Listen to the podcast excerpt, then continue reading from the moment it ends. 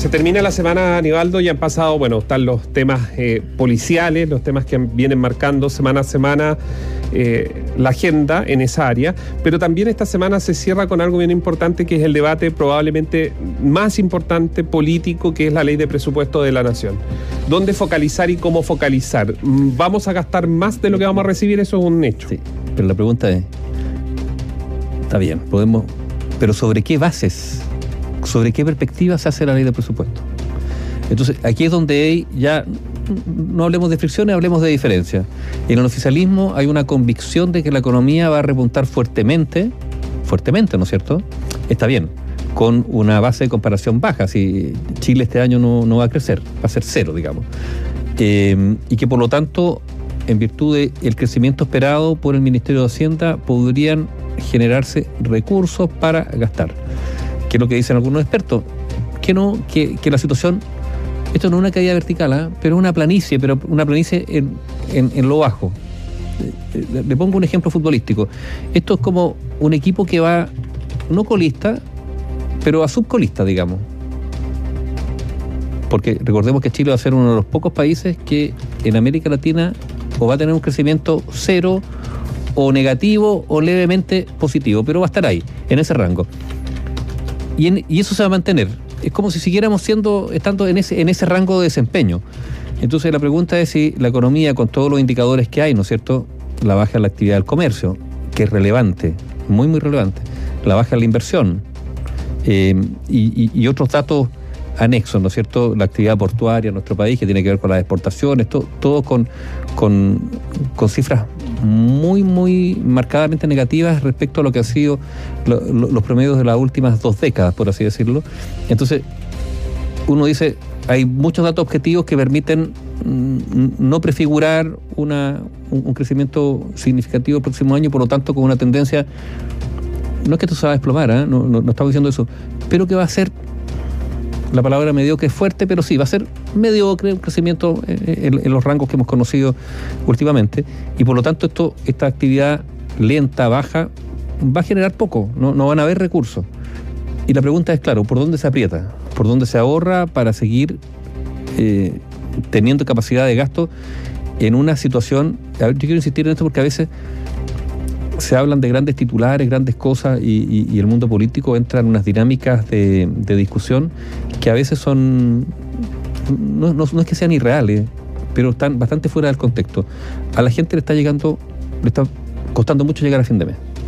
Estoy, hablando de una mayoría significativamente grande de la población, eh, donde hay restricciones que se han generado por el aumento de los precios, por la inflación al consumo, por lo tanto ahí está la actividad del comercio en la caída, y, esto no, no, es fácil, o sea, son personas, hoy día hablaba con, una persona que aquí en la radio, ¿no es cierto? O sea, mira, yo el día 25 del mes ya no, digamos, los últimos cinco días, pero espera, son 10 días porque después me voy a pagar el día 5, son de, de apriete total.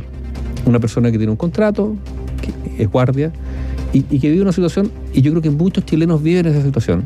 Entonces, con esos niveles de, restricción que hay, claro, uno aspira a que el Estado tenga algunas capacidades de gasto, digamos, para focalizar el gasto en las personas que más lo necesitan. ¿Habrá dinero suficiente? Porque también está el otro problema, que hay algunos que no tienen tanta necesidad y que se han acostumbrado a una ayuda estatal que, vista las circunstancias, probablemente no es que no la necesiten, pero hay otros que sí la necesitan más. dejando de lado, Néstor, además todo lo que es la presión de, sectores que requieren salud, requieren educación, requieren y que están ahí, digamos, golpeando las puertas de, la asistencia estatal día a día. La ecuación es mala. A ver, seamos muy honestos.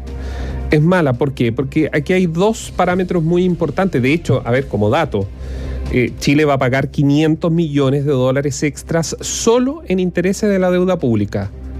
500 millones de dólares solo, se lo voy a repetir porque así usted cuando converse este fin de semana con alguien tenga estos antecedentes, porque esto es concreto. Aquí, estamos hablando de hechos, de documentos, 500 millones de dólares extras solo por intereses de la deuda pública. Y esto va a ir aumentando, porque Chile va a ganar menos y va a gastar más. Es una cuestión muy...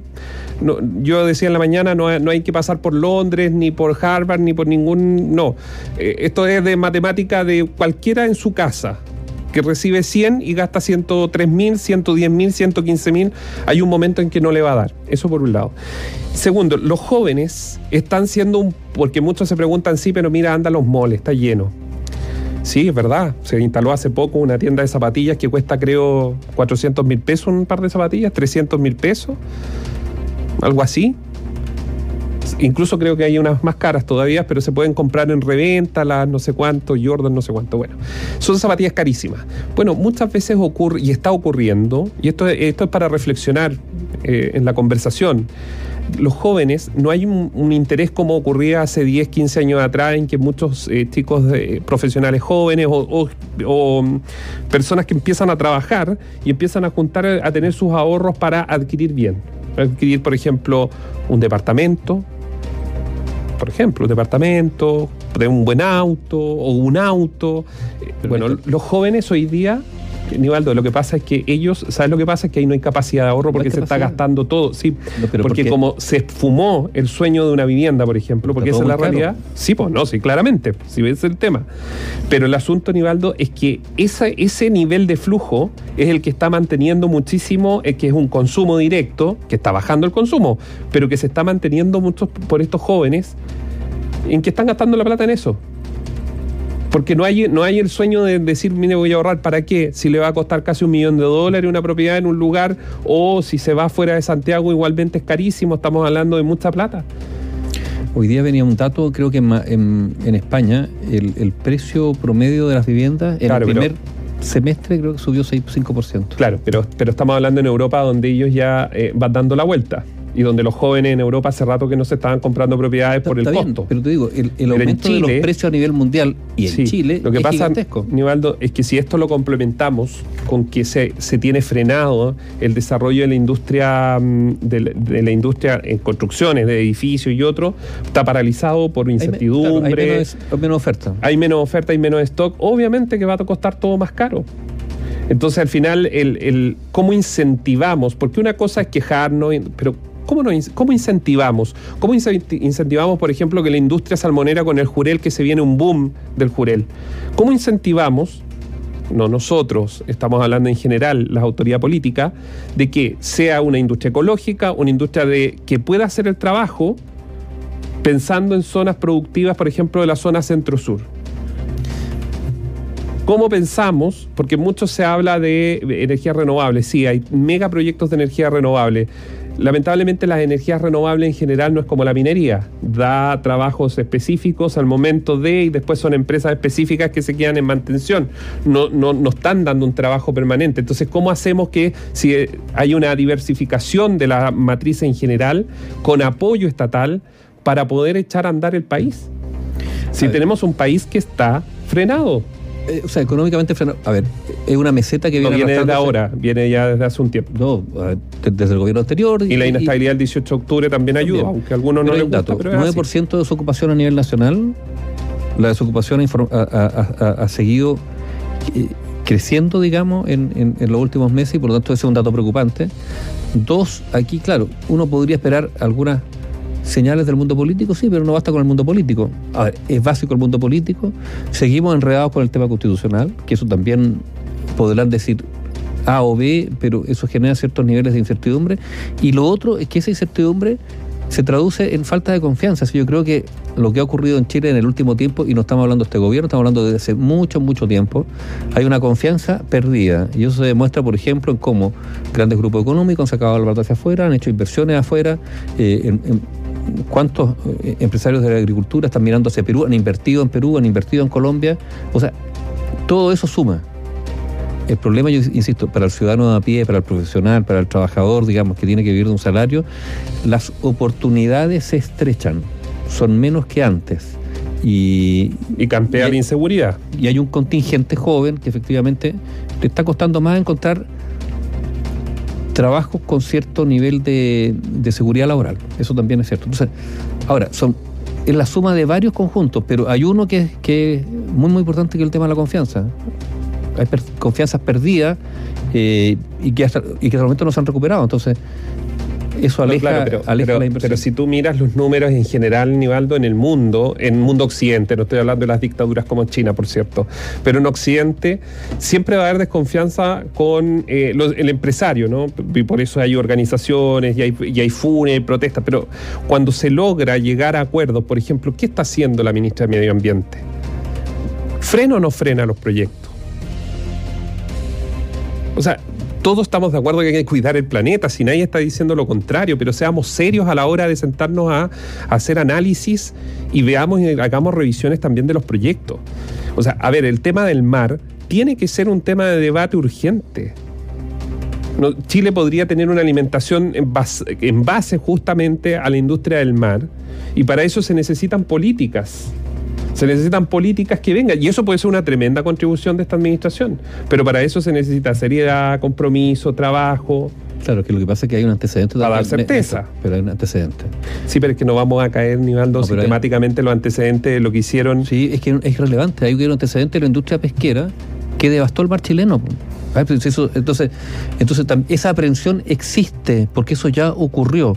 Aquí se utilizó unos sistemas de pesca industriales brutales, se arrasó con el fondo marino, hay especies que desaparecieron. Entonces, eso también está. Sí, pero, pero también está, No, la no, posibilidad yo- de hacer un como- trabajo serio, sí, pues. bueno. Si hay científicos, de acuerdo que en, lo- en las últimas transformaciones Sí, se dejó en manos de cien- científicos para hacer análisis. En esa época también hubo científicos y, y- y no se respetó. Ya, pero entonces no podemos hacer nada. No, no, no, no, yo digo, yo solo estoy diciendo que ese antecedente no se puede obviar. Pero es que no, ha habido- no es que se esté obviando, Se Nivaldo. está lo que estoy obviando, diciendo- no. porque hay, hay, aquí ha habido, Néstor, aquí ha habido una Es que se clase levantan- empresarial que ha sido en, en algunos planos muy irresponsable Y por eso hay que subir las, y, que, la- y que ha barrido su mugre debajo de la alfombra. y por eso hay que subir los muros. Bueno, Hay que subir los muros respecto al castigo y la persecución de quien no cumpla hay que hacerlo. desde las redes o lo que sea, pero por ejemplo, si hay empresas salmoneras que están pidiendo reubicación por temas de temperatura, de esto, de esto, de esto, de un sinnúmero que son científicamente probados, ¿por qué no se puede entrar a un análisis mayor? Bueno, pero hay que hacerlo, hay que hacerlo Con digamos, documentación, si es Ah, necesario, bueno, se les pedirá a si organismos antecedente de Una gran internacionales. industria salmonera que eh, falseaba los datos de, su, de, de sus muertes, pues. A ver, y, y sus mermas. Y hay todo un lío de una empresa salmonera que ha sido vendida a unos chinos y que parece que las cifras con las cuales se vendió están todas falseadas respecto a cuánto producía por, por jaula y todo Pero, eso. O sea, Vuelvo atrás. todo La eso contamina, todo pero- eso contamina. sí, Nivaldo, pero la necesidad. también a la confianza. Sí, pero la necesidad entonces de generar mesas, de buscar a los científicos. Hay en Chile y muchas veces incluso se van del país. De un trabajo serio. Eh, Lo que pasa es que hay que llegar a un punto de equilibrio, porque no podemos pasar todo 20 años para adelante quejándonos de lo. Yo estoy completamente de acuerdo contigo si yo no estoy defendiendo a nadie, porque seguramente los auditores van a creer está defendiendo. No, No, no, yo no yo- estoy diciendo digo, eso. Lo que, que estoy diciendo es que hay que la poner. mesa. Sí, pero hay que poner un punto Pero hay de quiebre. tipos, no, pero es que hay algunos tipos que no merecen estar en la mesa. A ver, ese también es el punto. Hay tipos que no merecen estar en esa mesa por lo que hicieron. Porque el perdonazo también a veces es brutal. po. Yo me acuerdo, o sea, acuérdense del señor de la Polar, po, ¿o no? ¿Cómo se llamaba? Alcalde, ¿no? Ahí está, no pasó nada. Estarán algunos directorios ahora. Entonces, también ha habido una especie como de de impunidad gigantesca en algunos sectores. Ya, pero ¿cómo se resuelve entonces? Bueno, que no estén en la mesa, por ejemplo, esos señores. Que se retiren, hicieron su plata, viven fastuosamente, Ya. no nos citemos como expertos. No, no, no estén en- como expertos. A mí no me consta que hoy día estén como expertos, pero que no estén como expertos, pero que se avance con el desarrollo, con Ibaldo. Si llevamos. Sí, sí, sí, no. El otro día estaba mirando un año, un ojo, año. Está bien. Y cuidado con los lobistas. Y siempre, Ya. pero probablemente siempre van a haberlo visto. Por eso, pero seamos transparentes con ellos. Pero, pero ya, pero avancemos. Sí, no, Lo que sí. pasa es que, No, es y lo- si y lo nos viste para todos los sectores, también. si nos quedamos en, en- es como el tema de, mire, voy a cruzar a otro tema, es como los temas de carabineros.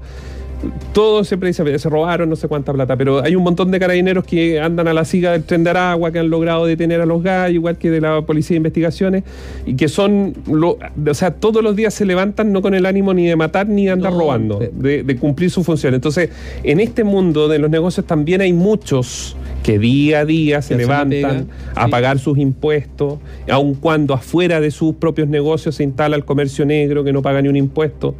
Pero volviendo atrás, el desarrollo de proyectos, el desarrollo de edificios, el desarrollo de, las concesiones que faltan, no concesiones, porque aquí podríamos decir ABO, que la transformaron en una autopista fluvial subterránea y, no, y, nunca nos dijeron que había que comprar lancha para andar por ahí y no andar en auto. Claro, bueno, pero eso digo, el problema es la confianza. Recuperar la confianza es lento, requiere trabajo, requiere, guía y requiere guía y conducción política, pero las confianzas se perdieron y hay responsables de la pérdida de confianza y, los responsables son multisectoriales del mundo político, el mundo empresarial, eh, el lobby, yo creo que le, ha hecho un daño gigantesco, este lobby no regulado de, la gente que aparece aquí y allá, eh, también, o sea, Sí, recuperar la, confianza se pierde rápido, ¿eh?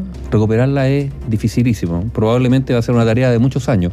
Pero la pregunta es, y la vamos a dejar como pregunta para los auditores, es si desde el mundo político se están dando señales de confianza o no. Yo creo que eso es algo muy, muy relevante.